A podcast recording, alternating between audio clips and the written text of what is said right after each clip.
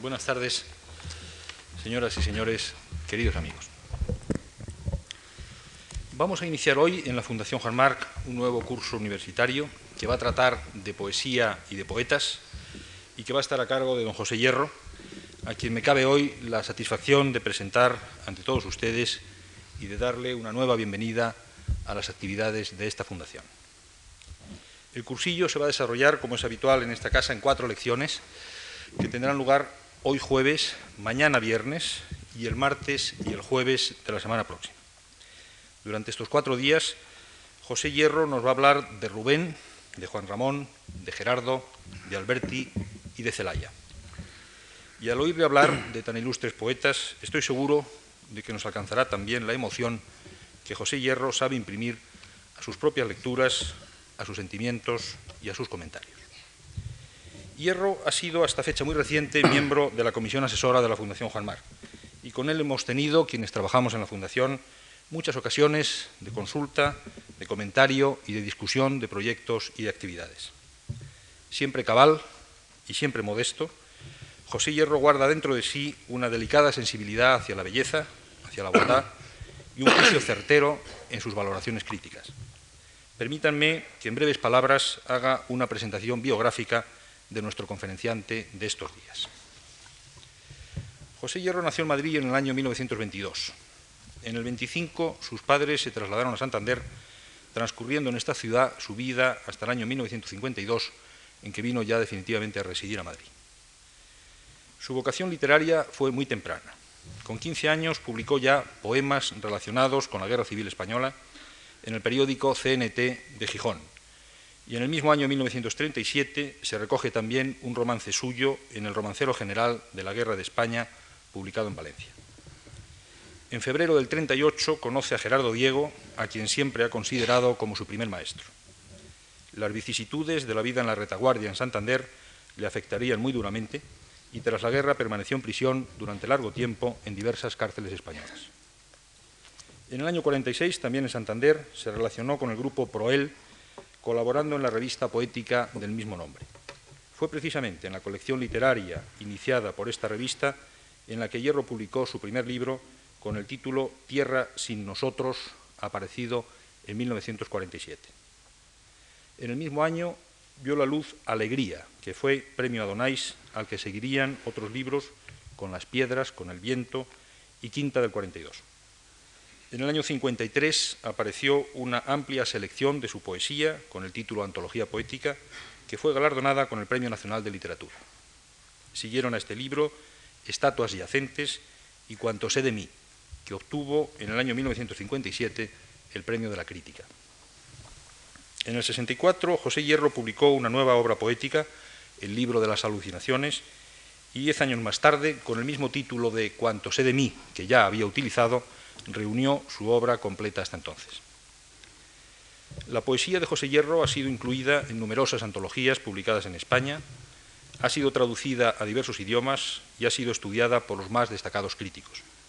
Además de los premios ya citados, Hierro obtuvo el premio de esta fundación en el año 1959, el premio Príncipe de Asturias y el premio de la Fundación Pablo Iglesias. En 1983 le fue otorgada también la medalla de la Universidad Internacional Menéndez Pelayo, de la que es usualmente profesor. El nombre de José Hierro, como poeta, ocupa un lugar destacado entre los creadores de nuestro país después de la Guerra Civil. Señalado por la crítica desde su primer libro como autor de una poesía social, por lo que hay en ella de testimonio de un tiempo de la vida española, más tarde se ha reconocido que en la obra de Hierro se refleja un mundo más amplio que escapa a aquella catalogación primitiva. Para algunos, su obra ha de ser considerada como puente no solo entre la generación de la posguerra y la que ha seguido a esta, sino también entre la del grupo del 27 y la poesía actual. Se le cita como uno de los más importantes poetas españoles contemporáneos. Otra de las facetas importantes en la vida intelectual de José Hierro es su labor como crítico de arte. Comenzó también esta faceta de trabajo en Santander, en las páginas del diario Alerta, allá por los años 40, y continuó en diversas publicaciones de ámbito nacional y en numerosas conferencias. En su actividad como conferenciante, José Hierro ha recorrido todas las regiones de España, muchos lugares fuera de España, dictando cursos sobre temas literarios y artísticos. Hoy nos cabe la satisfacción de oír hablar a José Hierro de poesía y poetas en la Fundación Juan Mar. Nos disponemos, pues, a escucharle y a darle una nueva bienvenida a esta tribuna. Y sean bienvenidos también todos ustedes, señoras y señores, a las lecciones de José Hierro que ahora mismo van a comenzar. Muchas gracias, Hierro, por tu presencia de nuevo en esta tribuna y muchas gracias, señores, por su asistencia a este cursillo.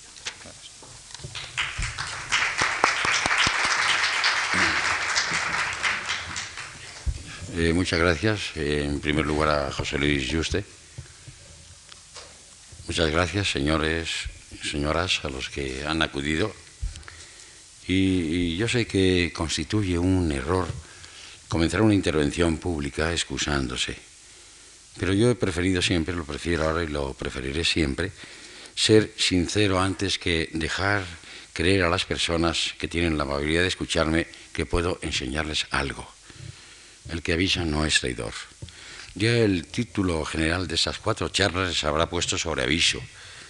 Divagaciones, así las he bautizado. No serán clases magistrales, porque yo no soy maestro en nada, y sí aprendiz, mientras la curiosidad no se me agote en algunas materias. Entonces se preguntarán ustedes, ¿por qué está aquí? ¿A título de qué? Pues voy a responderles. Vengo como mero lector apasionado. Ya sé que no es demasiado, pero ser lector está siendo cada vez más raro. Quiero decir que lo que es cada vez más raro es leer por placer, no por afán de información. Y leer por placer significa también y sobre todo releer, volver una y otra vez sobre los textos que nos impresionaron en lugar de conformarnos con leer lo que sobre la obra de los creadores escribieron sus críticos. Verán ustedes también que los temas de los eh, cuatro charlas no resultan atractivas, eh, tienen escasa novedad. Es cierto que puede haber elegido otros temas, otros nombres poco o nada conocidos sobre los que pude haber aportado datos inéditos, documentos curiosos, algo que muchos de ustedes podrían ignorar. Pero no, hablaré de lo que todos conocen ya. Lo único que pretendo es ofrecerles algunos puntos de vista del lector que es también, en un plano muy inferior al de los que constituyen el tema de mis charlas, poeta. Así que si tienen la paciencia de seguirme hasta el final, sacarán más perplejidades que seguridades. Me consuelo pensando que, al fin y al cabo, la duda es siempre más fecunda, pues nos obliga a indagar por nuestra cuenta, que una certeza que nos exime de la indagación. ¿Por qué Rubén Darío?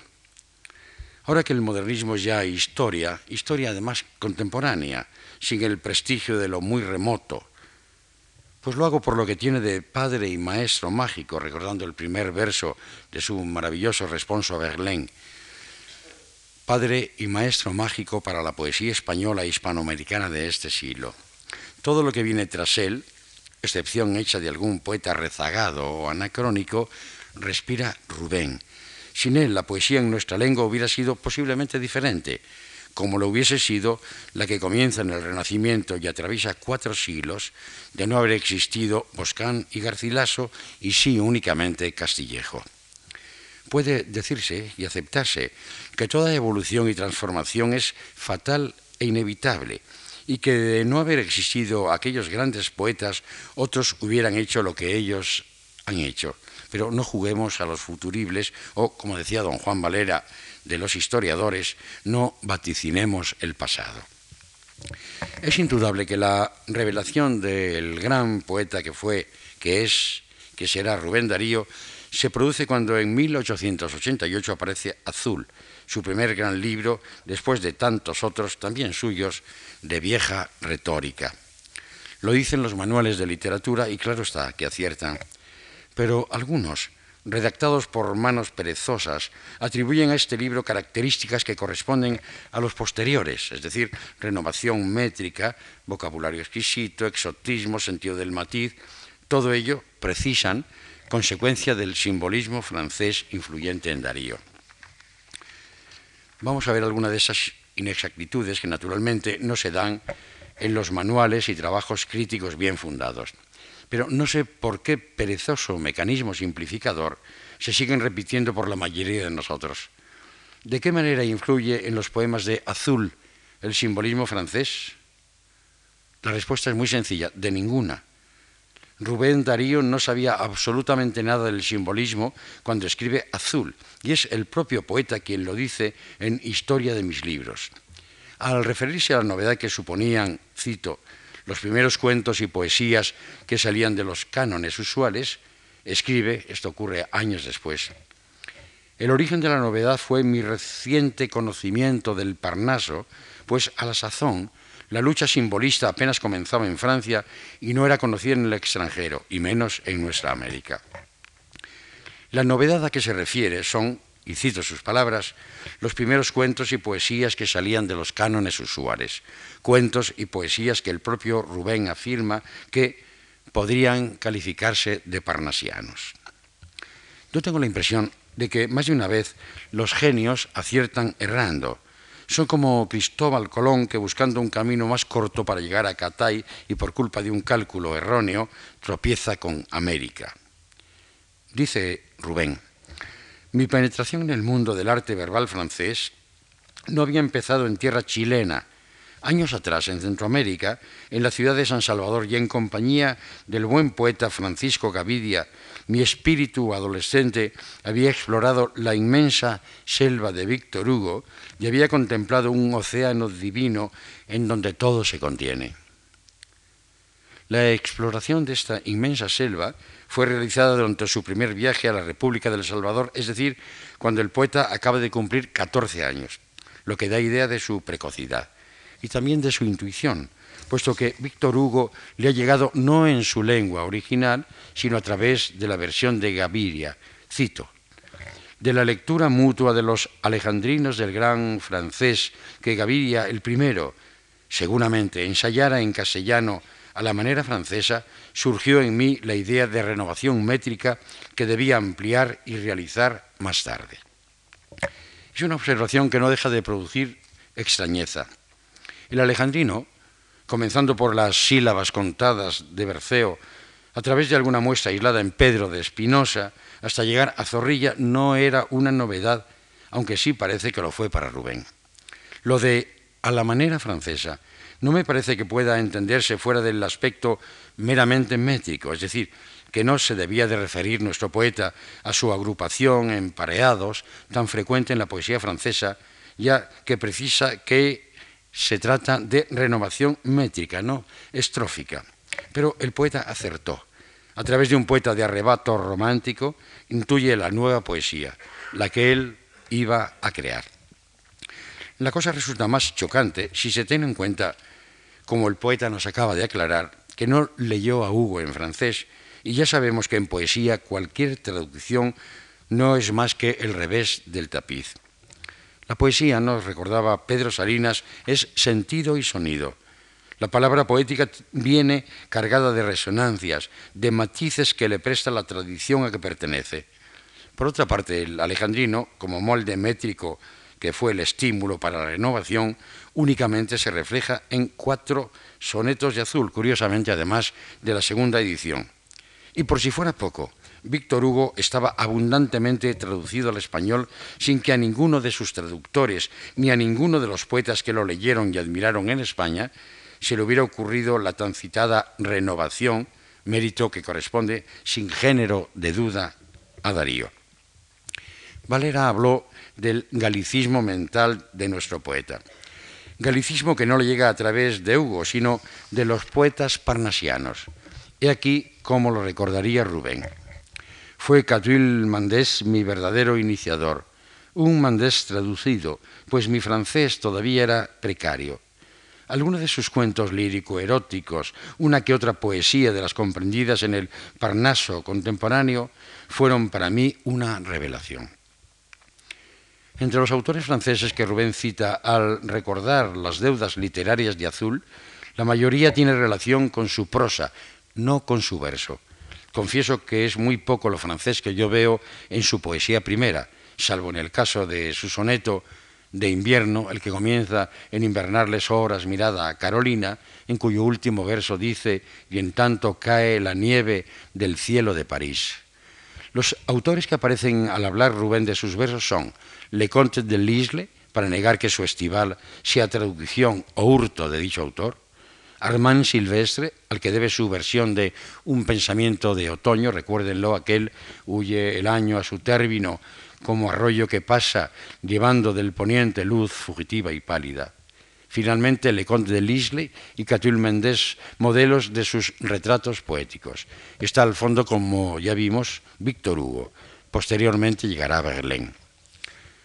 Lo curioso es que la renovación de la poesía española se inicia con media docena de poemas. Decía don Juan Valera, al recibir el libro azul, no es en realidad un libro, sino un folleto, y tiene toda la razón, puesto que, prosas aparte, la primera edición de Azul incluye nada más que seis composiciones en verso, pero fueron suficientes. A mí me resulta difícil ver en ellas la huella de la poesía francesa. El propio Valera, el primero que habló del galicismo mental del nicaragüense, distingue a este respecto la prosa del verso.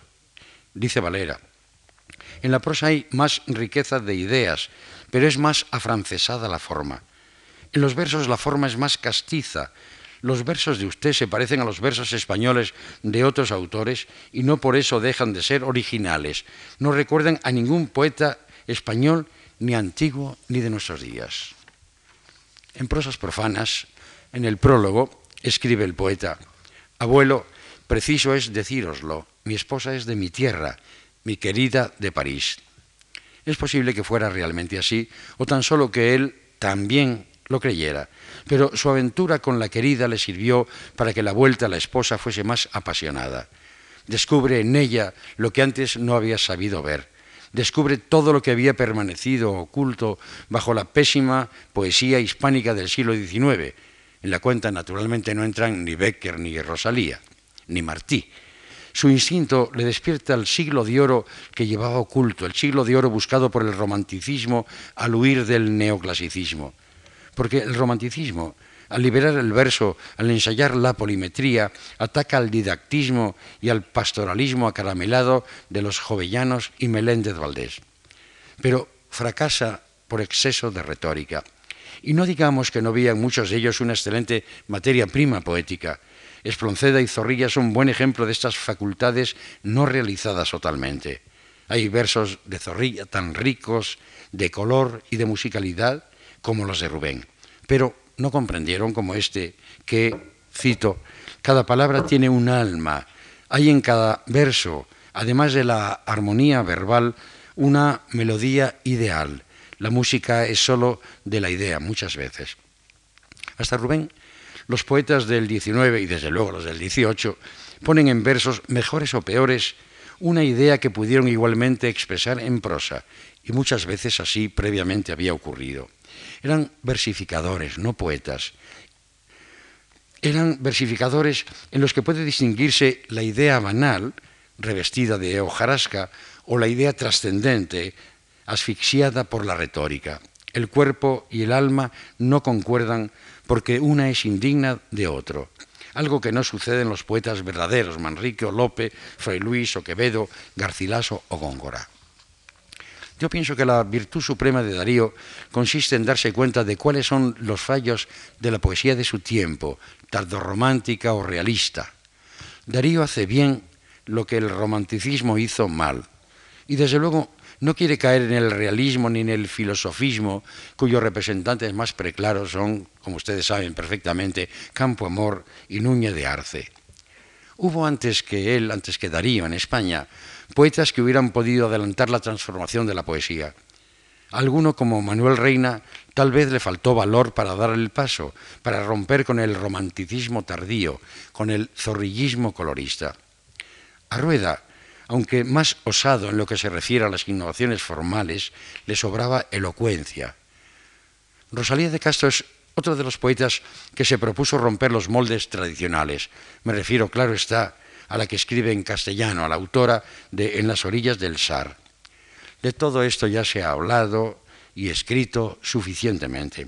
Ella, Rosalía, es el puente entre el romanticismo segundo, el de Gustavo Adolfo Becker, y el futuro modernismo. Pero Rosalía, tan sensible, tan intensa en sus versos gallegos, no logra la misma intensidad en los versos castellanos. En ellos en buena parte de ellos, con las consabidas excepciones deslumbradoras, resuena demasiado el siglo XIX. Decía Juan Ramón Jiménez que el que escribe como se habla llegará más lejos que el que escribe como se escribe. Rosalía con demasiada frecuencia escribía como se escribía la poesía de su tiempo, aunque muchísimo mejor, claro está. Caía en ciertos clichés expresivos, cierta adjetivación mostrenca que empaña la pureza de su mensaje poético. Cito una estrofa. Un manso río, una vereda estrecha, un campo solitario y un pinar, y el viejo puente rústico y sencillo, contemplando tan grata soledad. Nada más lejos que estos versos con sus mansos ríos y su puente rústico y sencillo, que el ideal modernista de casar sustantivos y adjetivos que jamás habían estado juntos.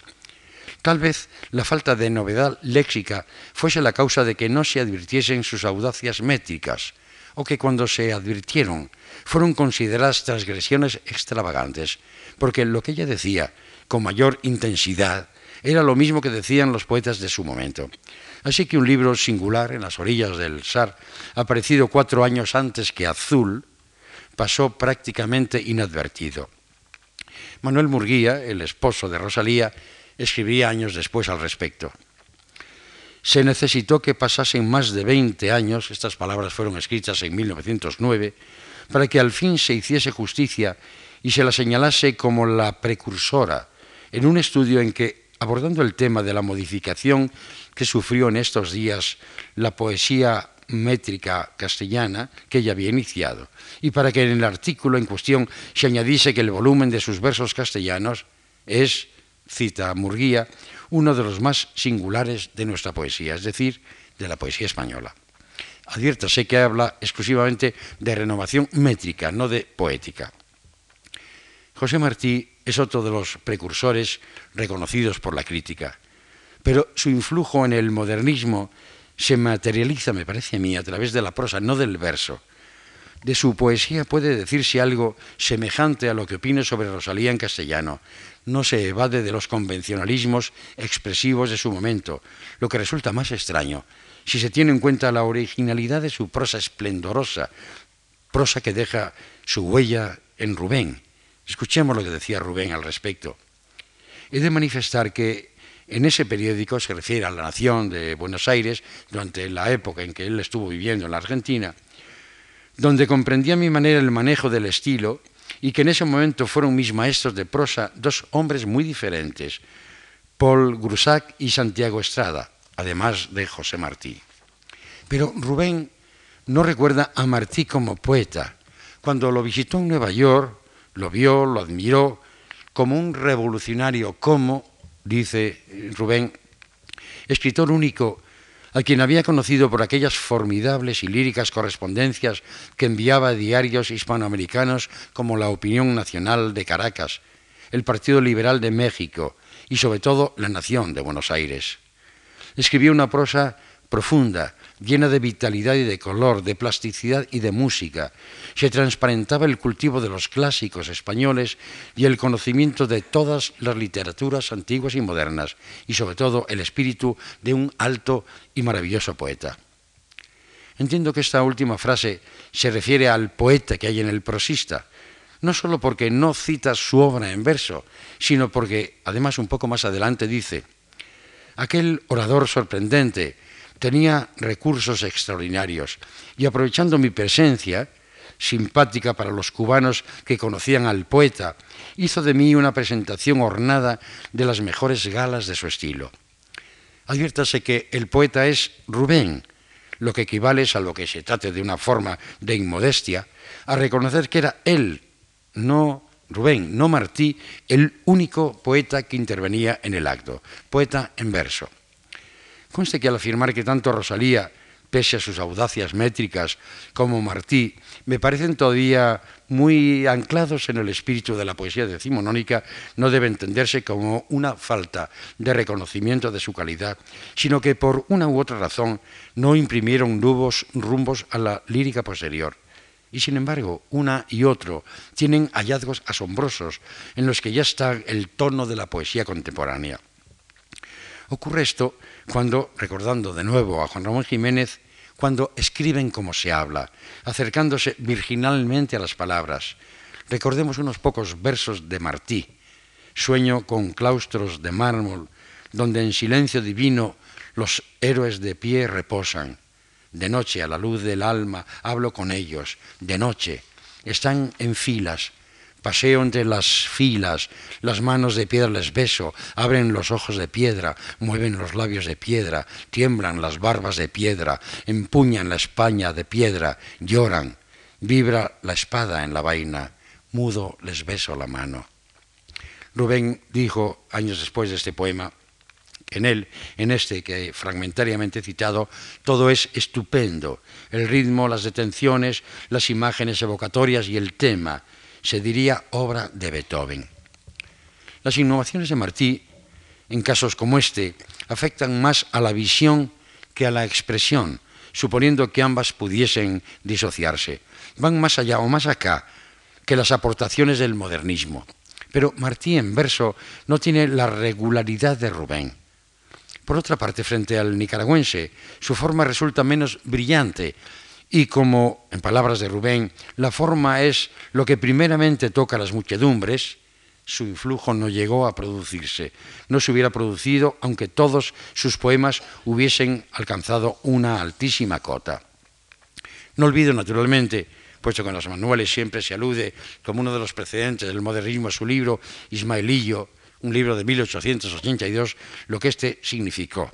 Ni olvido sus versos sencillos, ya de 1891 libros que pudo conocer Rubén y que suponen el entronque con la poesía popular. Pero esta beta popularista no podía dejar huella en el nicaragüense que aspiraba a una lírica suntuosa, cortesana, de alto coturno.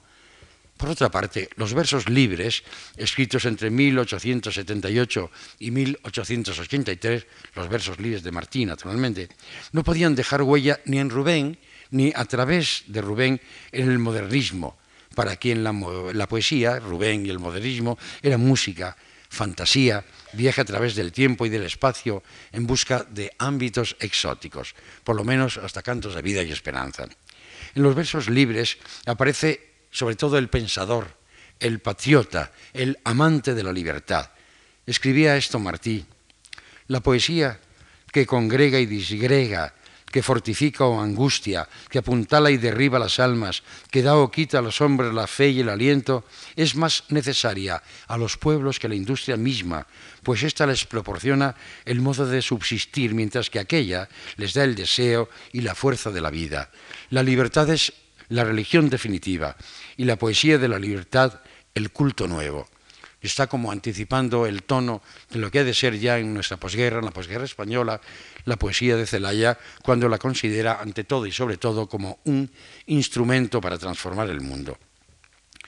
No puede, ante esta poesía de Martí, extrañarnos que don Miguel de Unamuno, tan antimodernista, se entusiasmase ante la poesía que dice, la de Martí, no hay más freno para ella que el ritmo del endecasílabo, ni más libre, que es el más suelto, el más variado y proteico que hay en nuestra lengua.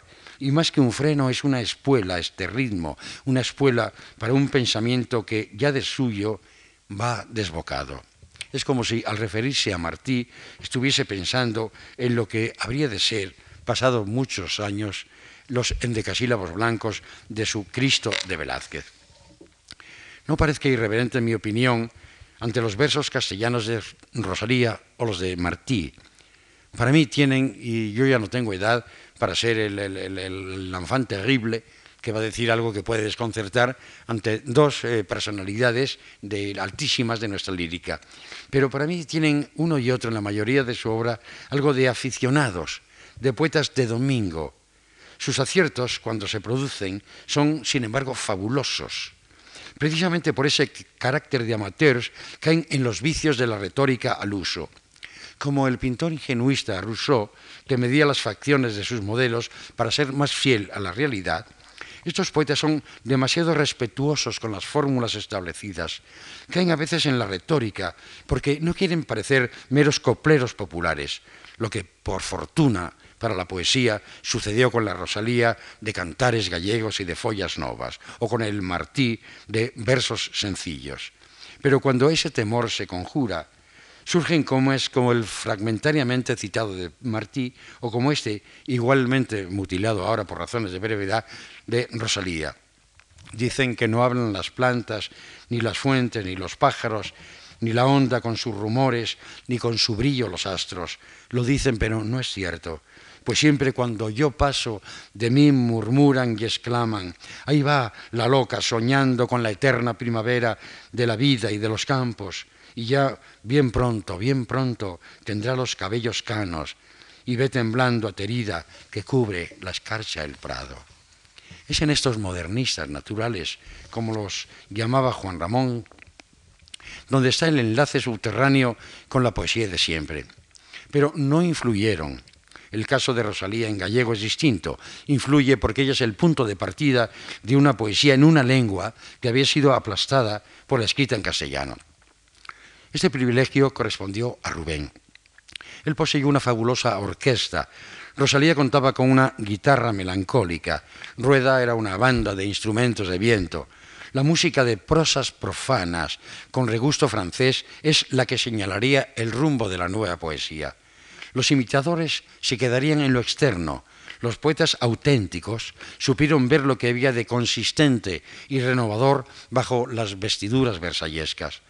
Lo habían visto ya en azul, donde, como ya indiqué, la novedad externa es mínima, pero el espíritu de la poesía contenida en el librito es totalmente nuevo. Así refleja Rubén sus innovaciones. Abandono de las ordenaciones usuales, de los clichés consuetudinarios, atención a la melodía interior que contribuye al éxito de la expresión rítmica, novedad en los adjetivos, estudio y fijeza del significado etimológico de cada vocablo, aplicación de la erudición oportuna, aristocracia léxica en primaveral del año lírico creo haber dado una nueva nota en la orquestación del romance, con todo y contar con antecedentes tan ilustres al respecto como Góngora y el cubano Cenea. El poema a que se refiere, aquel primaveral, es el que comienza Mes de rosas, van mis rimas en ronda a la vasta selva a recoger miel y aromas en las flores entreabiertas con una coloración más eh, tenue, ¿no parece que nos encontramos con un Lope de Vega pasado por el impresionismo, sin cuerdas el instrumento, desacordado, de loco? Y con una métrica diferente, ¿no hemos vuelto a Garcilaso, retornando al tema clásico, coged de vuestra alegre primavera el dulce fruto no consiste, por tanto, la revolución dariana en la incorporación de metros nuevos, de nuevas formas estróficas. En azul, por lo menos en su primera edición, lo he dicho, no existe novedad de este tipo. Y las novedades de la segunda edición son muy tímidas. Sonetos en verso alejandrino, con abundancia de rimas agudas, otro soneto Venus, en versos de 15 sílabas, y el dedicado a Gold Whitman en dodecasílabos de seguidilla, metro que ya había sido utilizado también en las orillas del Sar por Rosalía de Castro. El núcleo de poemas de la primera edición pertenece a la métrica tradicional, romances de ocho y romancillo de siete sílabas, silvas aconsonantadas como estival y anaqué o asonantadas en los versos pares como autumnal e invernal hasta prosas profanas no habrá verdadera renovación métrica. En lo que a la prosa se refiere, fruto del deslumbramiento shakespeariano, como dice Rubén, hay que señalar El velo de la reina Mab, primer poema en prosa de la literatura hispánica, aunque no tenemos que olvidar tampoco las anticipaciones bequerianas en las leyendas. No hubo en azul en el folleto saludado por Valera renovación métrica, pero la poesía era ya otra. Los poetas, los verdaderos, repito, no los imitadores, supieron verlo muy pronto, lo vieron en aquel librito. En él el ritmo lo señorea todo, acariciador y persuasivo. El endecasílabo, el viejo y siempre lozano metro, volvería con Rubén a adquirir flexibilidad, la que tuvo en los poetas de los hilos de oro, curado ya de su monótona cojera, ese acento en la segunda y en la sexta, campo amorina. El verso de los siglos XVIII y XIX, con las escasas excepciones de rigor, había sido una falsilla, una penosa servidumbre. Desde Rubén vuelve a ser libertad, forma insustituible para expresar desde el ritmo los contenidos del espíritu.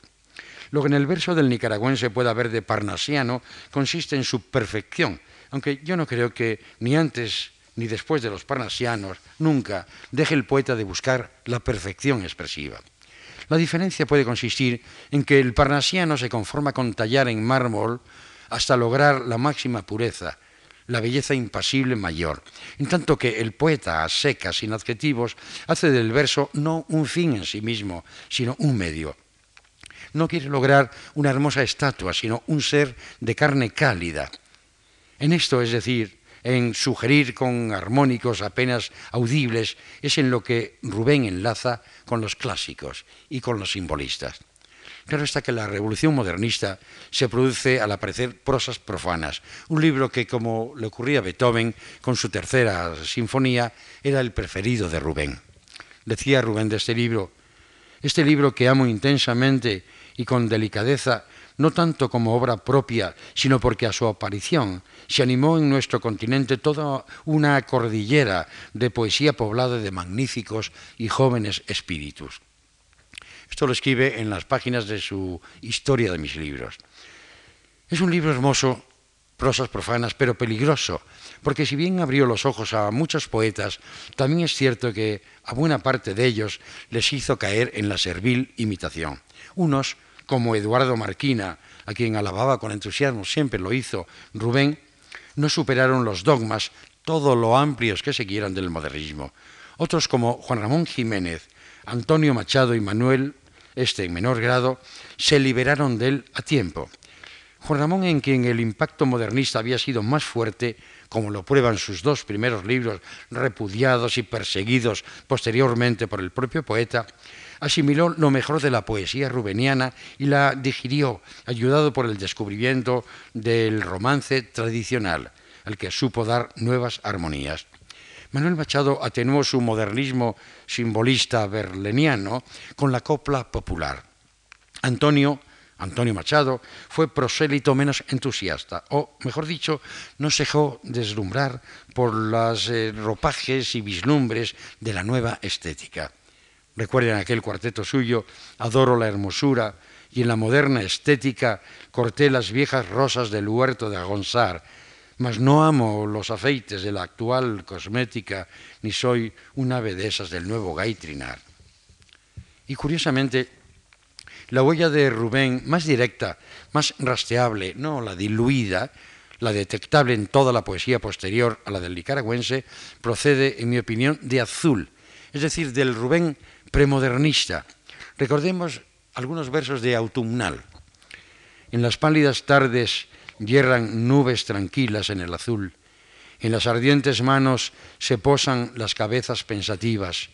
A los suspiros, a los dulces sueños, a las tristezas íntimas, a el polvo de oro que en el aire flota, tras cuyas ondas trémulas se miran los ojos tiernos y húmedos, las bocas inundadas de sonrisas, las crespas cabelleras y los dedos de rosa que acarician.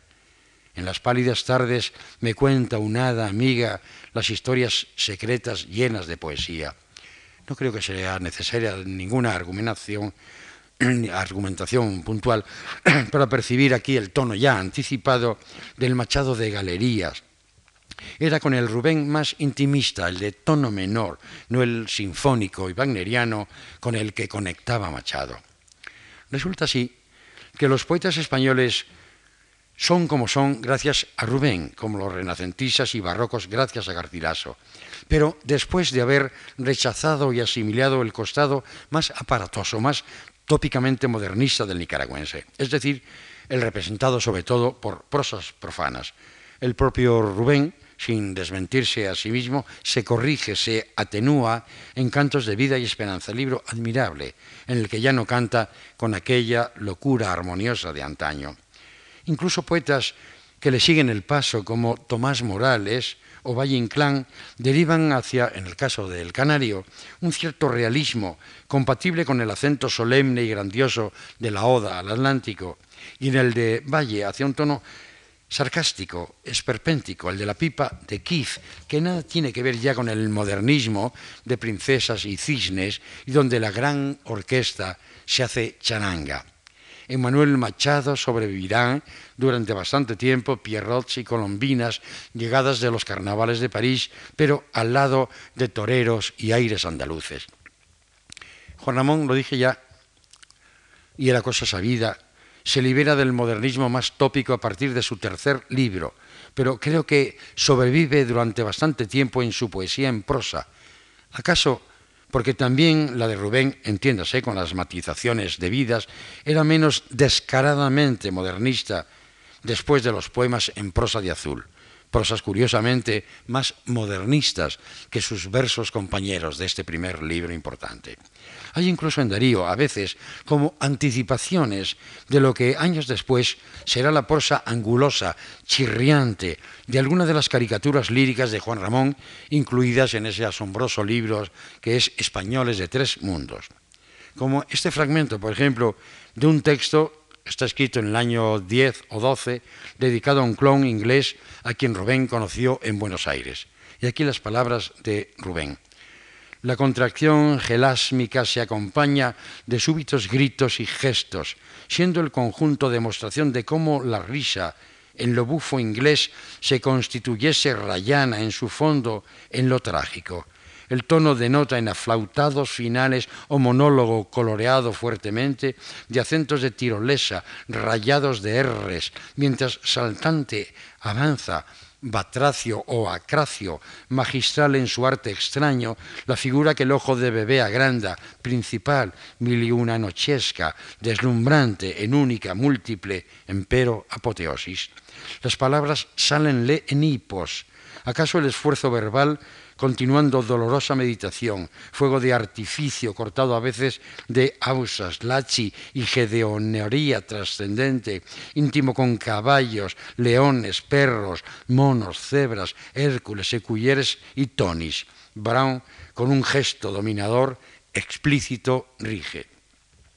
Es suficiente recordar la sintaxis eh, crispada, los neologismos y acumulaciones alucinantes de las caricaturas líricas de Juan Ramón para advertir y deducir lo que se quiera de estas anticipaciones.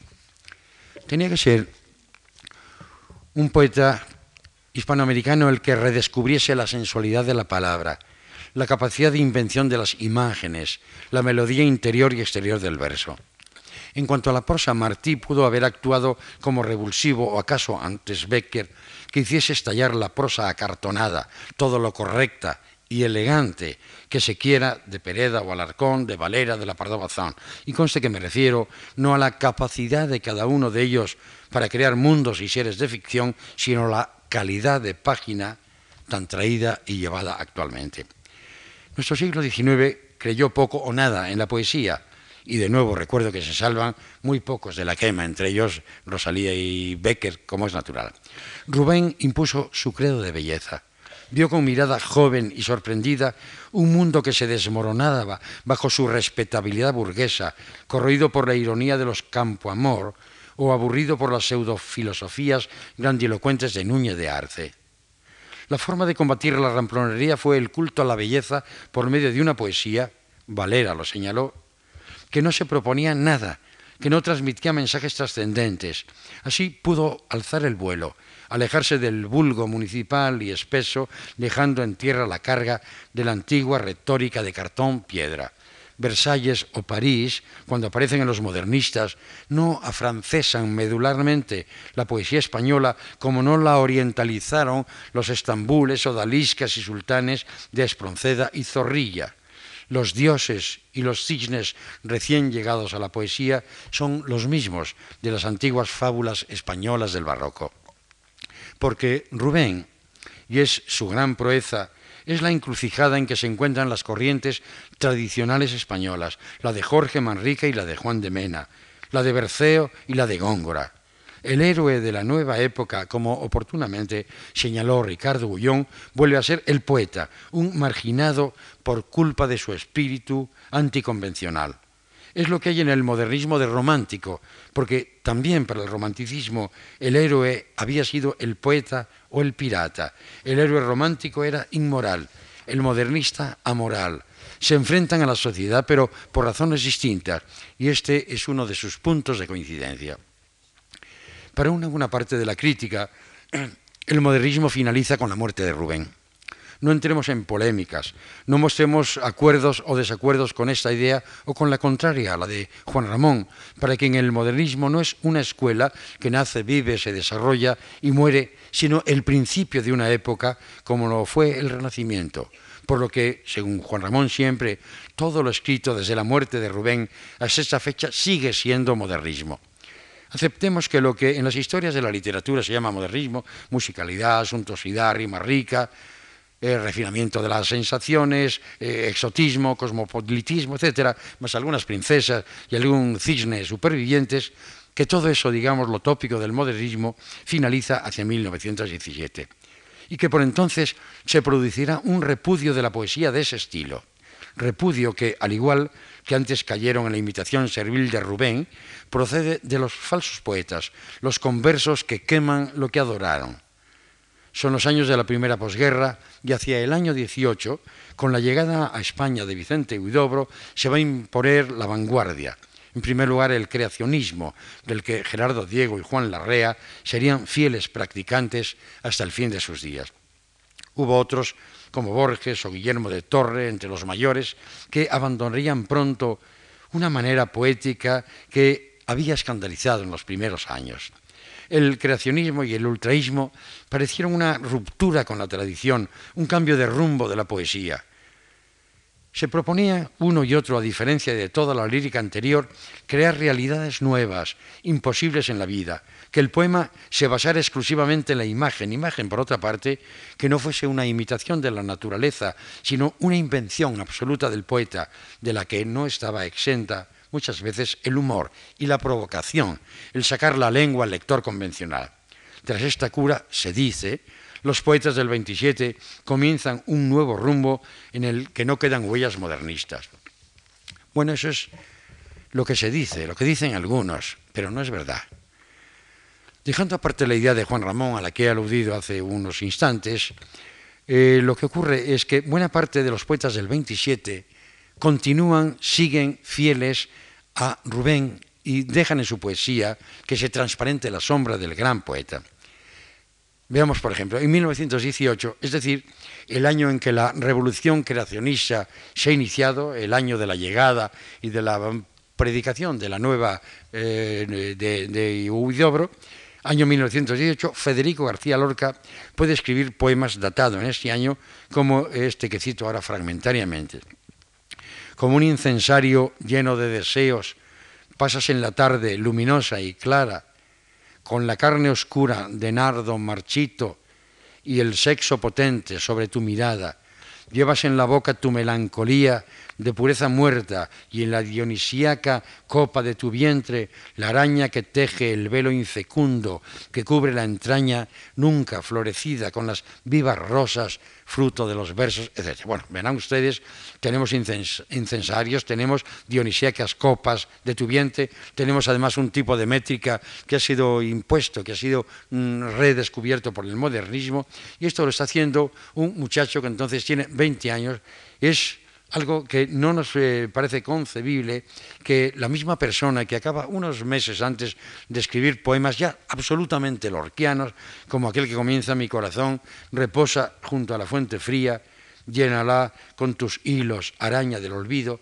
¿No nos parece, digo, concebible que un poeta en 1918, cuando ha decaído ya el modernismo, cuando la poesía que se impone viene a través de Juan Ramón Jiménez, cuando Juan Ramón Jiménez, un año antes de ser escrito este poema, ha publicado el diario de un poeta recién casado, que es ese otro quiebro que da la poesía eh, para alcanzar la contemporaneidad en España, no es concebible, digo, que este poema se escribe, excepto si no tenemos en cuenta que Rubén continúa siendo algo más que un antepasado, algo más que una ropa vieja que ya no se utiliza. Y en ese mismo año, 1918, al que pertenece el, 19, perdón, el poema que acabo de citar, el recuerdo de Rubén se instala en este cuarteto también de Federico García Lorca. La nostalgia terrible de una vida perdida, el fatal sentimiento de haber nacido tarde, o la ilusión inquieta de un mañana imposible con la inquietud cercana del color de la carne. Versos es evidente cuya relación por el tono y por el léxico con lo fatal de Rubén Darío, el dichoso el árbol, que es apenas sensitivo, no se le oculta a nadie. No se trataba del contagio producido por una mala compañía, por una lectura llegada tardíamente, de la que mejor sería no hablar. Cuando con Pablo Neruda, por ejemplo, Lorca pronuncia un brindis a la limón en Buenos Aires en 1933, Lorca comienza este brindis así. Nosotros vamos a nombrar al poeta de América y de España, Rubén, y Neruda añade inmediatamente al nombre el apellido, Darío. Jorge Guillén, en su prólogo a las obras completas de Lorca, afirma, Nuestros padres, desde Gonzalo de Berceo hasta Rubén Darío y sus descendientes, ya inmediatos a nosotros. Góngora no excluía a San Juan de la Cruz, ni a Lope, ni a Becker. La influencia modernista se había evaporado casi por completo. No importa. Pedro Salinas, tan distante de Rubén Darío en su propio quehacer, se sabía de memoria como todos nosotros, subrayo, los versos del total hispano y le consagrará con devoción un gran libro. En cuanto a eso que acaba de leerse, de oírse, eh, las palabras de Guillén, la influencia modernista se había evaporado casi por completo, no me parezca que pueda tomarse en sentido estricto. La flexibilidad del endecasílabo, Recordemos el cuarteto, aquel que hable cantos de vida y esperanza. Yo soy aquel que ayer nomás decía el verso azul y la canción profana, en cuya aurora un ruiseñor había, que era alondra de luz por la mañana. Esta flexibilidad que da al verso es algo que la poesía contemporánea debe a Rubén. Y no porque él fuese el primero, sino porque en esos endecasílabos recupera los del Renacimiento y el Barroco con él vuelve la riqueza de orquestación, la variedad de ritmos y tempos que borran la mm, rigidez eh, padecida en el siglo XVIII y en el XIX y esos versos se enlazan con Góngora, aquel Góngora que escribe, los remos deja y una y otra mano de las orejas las separa apenas, que escollo es cuando no sirte de arenas la dulce voz de un serafín humano. Versos cuya refinada musicalidad no era tolerada por las eh, preceptistas del pasado siglo. Es cierto que de esa tarea rubeniana se beneficia la poesía en general. No hubiera sido necesario conocer directamente la poesía de Darío para que, a través de otros canales poéticos posteriores, de manera indirecta, el influjo se hubiese producido. Pero es que es el propio Guillén, tan contenido y cristalino, quien en su poesía refleja la huella directa del nicaragüense. Recuérdese la estrofa, que aunque no estoy seguro, que eh, por primera vez empleada por Darío en el poema del otoño, esa estrofa que está constituida por dos eh, versos eneasílabos, el primero y el tercero, y dos pentasílabos, recordémoslo, eh, tú que estás la barba en la mano, meditabundo, has dejado pasar, hermano, la flor del mundo, Recordemos, digo, que esta poesía, esta forma estrófica, creo yo que la introduce Rubén en España, hemos de verla después. Este pie quebrado, la flor del mundo, el meditabundo, el pie quebrado, excepto en la poesía humorística, en la que suele producir efectos grotescos, eh, suele dar gravedad a la estrofa. Pensemos, por ejemplo, en las coplas de Jorge Manrique. Al llegar a este pie quebrado, a este verso más corto que los anteriores, el lector debe hacer un silencio compensando con este silencio las sílabas de menos que tiene respecto de los versos anteriores. El verso corto entonces queda aislado entre dos zonas de silencio, una anterior y otra posterior, destacando así su sentido y su sonoridad. Pensemos en las coplas de, Jorge Manrique, recuerde el alma dormida, allí el sexo despierte, recordando es decir, ha habido antes de ese recordando el pie quebrado una necesidad de cumplir unos, eh, unas eh, sílabas que no han sido dadas por el verso, cumplirlas y rellenarlas con un silencio. Pues bien, Cuando Rubén Darío en su poema del otoño escribe versos como Dejad que nuestra sangre corra donde se mueve, dejad que sea nuestra vida más que su muerte. No sabemos si esto que estamos diciendo es de Jorge Guillén o es de Rubén Darío, porque efectivamente es de Jorge Guillén que está siguiendo la pauta y el tono, no solamente la pauta métrica, sino también el tono de lo que Rubén Darío ha hecho en su poema del otoño. Creo inútil repetir una vez más que estos influjos rastreables clarísimamente, no pasan de ser notas insignificantes frente al influjo total sufrido por obra y gracia de ese padre y maestro mágico de la poesía hispánica. Sin el modernismo, piensen ustedes, existirían en su forma actual los 20 poemas de amor y una canción desesperada de Pablo Neruda, pero es que durante mucho tiempo la huella de Rubén se vio solo en los elementos más externos de su poesía, sin advertir que el modernismo iba desprendiéndose de sus vestiduras más lujosas, cosa de que el propio Rubén da fe si comparamos sus prosas profanas con sus cantos de vida y esperanza. Los seres humanos somos muy dados a encasillar y a juzgar en una primera ojeada. Hay poetas Juan Ramón sobre todo, de obra tan extensa y diversa, cuya imagen lírica se ha dibujado a partir de sus melancólicos romances de los primeros libros y así ha quedado en la mente de muchos lectores que olvidan lo que ocurre en su obra a partir del diario de un poeta recién casado hasta culminar en ese fabuloso poema que es Espacio. Rubén Darío tuvo algo de piloto que embarcó en su avión a la poesía de su tiempo los viajeros, los poetas que llevaba con él, al despegar, contemplaban frondas de Versalles, pagodas chinas, diosas y faunos helénicos. Fue para ellos un viaje sorprendente, pero durante el cual no oyeron al piloto poeta que les hablaba cálida, confidencialmente de su reino interior. Pero al aterrizar recuerdan lo visto por las ventanillas, no lo esencial, las palabras con las que se desnudaba ante ellos el poeta pero hay algunos que sí la recuerdan.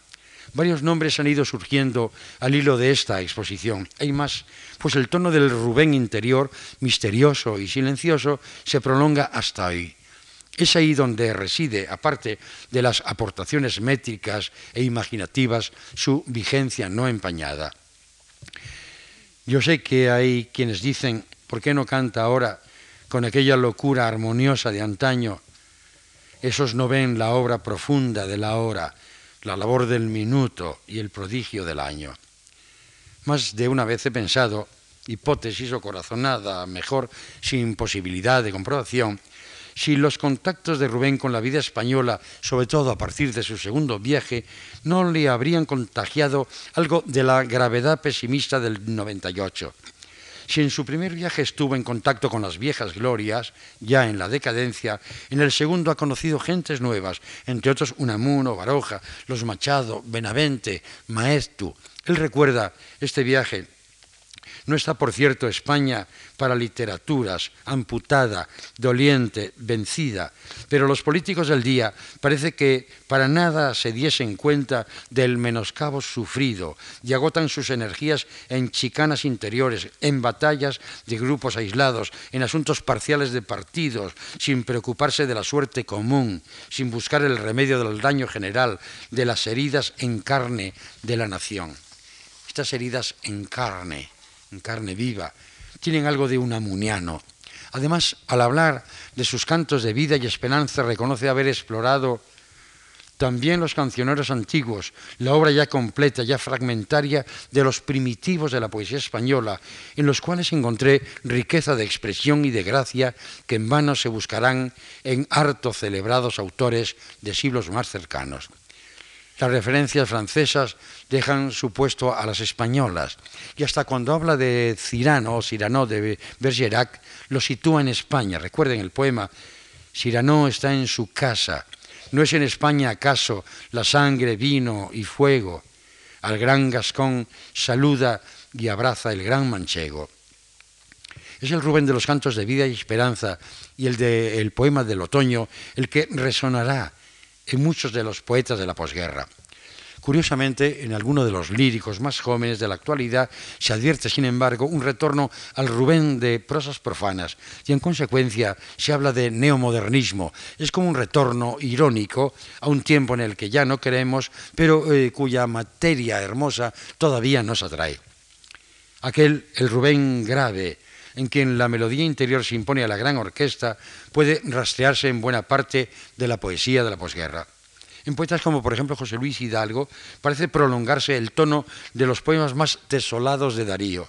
Algunos versos de este, de Darío, podrían servir de prólogo para el libro Los Muertos. Cito cuatro versos de Darío. En los instantes del silencio misterioso, cuando surgen de su prisión los olvidados, en la hora de los muertos, en la hora del reposo, sabréis leer estos versos de amargor impregnados. No es extraño, por lo tanto, que poetas de severo tono, como por ejemplo Leopoldo Panero, conecte a veces con este Rubén.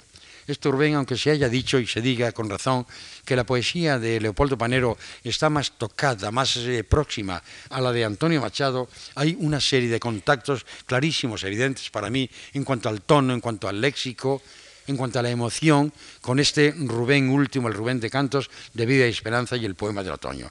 Por ejemplo, Vamos a hacer una especie de, juego y con ello, por favor, termino, porque sé que he llegado ya a los casi 50 minutos y no quiero que las cosas se alarguen más de lo necesario. No crean ustedes que lo que yo voy a dejar de leerle eh, va a tener demasiado interés. Vale más ser breve. Yo creo que la cortesía siempre del que da una conferencia es la brevedad como la cortesía del público, lo han demostrado ustedes, es la, la atención y el silencio. Por lo tanto, con esto eh, voy a rematar. Este sencillo juego consiste en tomar dos cuartetos de los eh, eh, respectivos sonetos que Rubén en su momento y Leopoldo Panero, naturalmente después, dedicaron a sus hijos. El cuarteto de Leopoldo Panero, vamos a enlazarlo con el otro como si fuesen la misma música, verán ustedes que están escritos en la misma tonalidad. El cuarteto de Leopoldo Panero dice, desde mi vieja orilla, desde la fe que siento, hacia la luz primera que torna el alma pura. Voy contigo, hijo mío, por el camino lento de este amor que me crece como mansa locura. Y ahora el de Rubén. Tarda en venir a este dolor a donde vienes, a este mundo terrible en duelos y en espantos. Duerme bajo los ángeles, sueña bajo los santos, que ya tendrás la vida para que te envenenes. Debo aclarar finalmente que al señalar estas semejanzas no trato de restar parte de su personalidad al heredero de una línea. No me parece necesario afirmar que todo poeta lleva sobre sí el peso de una tradición. Ser personal consiste en pertenecer a una dinastía, pero sin confundirse con ninguno de los antecesores, poseer un aire de familia. Puede ocurrir, aunque ese no sea el caso, que el poeta que escriba un poema A y el poeta que escriba otro poema B después coincidan ambos en el tema y en el tono, pero de esto no debe deducirse que el segundo conociese la obra del primero. El olfato, el instinto del lector, no le permitirá confundir el plagio con la coincidencia. En fin, termino aquí ya esta primera divagación. Les dije al principio que esto van a ser cuatro divagaciones, me iré por unos u otros cerros de Úbeda, en la que he tratado de eh, señalar lo que Rubén aporta, cosa que sabemos, no de lo que su poesía es, puesto que en este caso hubiera sido necesario un examen más técnico, menos superficial, en el que se esclareciesen sus procedimientos expresivos, algunos de los cuales, como las superposiciones temporales, tiempo futuro sobre tiempo presente, se dan por primera vez en la poesía española en Darío y ya en el campo de las anticipaciones podíamos señalarle él como el punto de partida de eso que iba a ser llamado por los años cuarenta y tantos, cincuenta, la poesía social. Recuerden la oda a Roosevelt, tipo de poesía social, antiimperialista, aquellos dos versos eh, eh, hermosos y proféticos. Seremos entregados a los bárbaros fieros, tantos millones de hombres, hablaremos inglés, es lo que él dice en la oda a Roosevelt, eh, previendo lo que puede ser la suerte futura del continente americano. Con esto les digo, termino ya esta primera divagación dentro del tiempo. Perdón si me he excedido levemente y espero que los supervivientes puedan volver aquí mañana para escuchar la segunda de las divagaciones. Muchas gracias.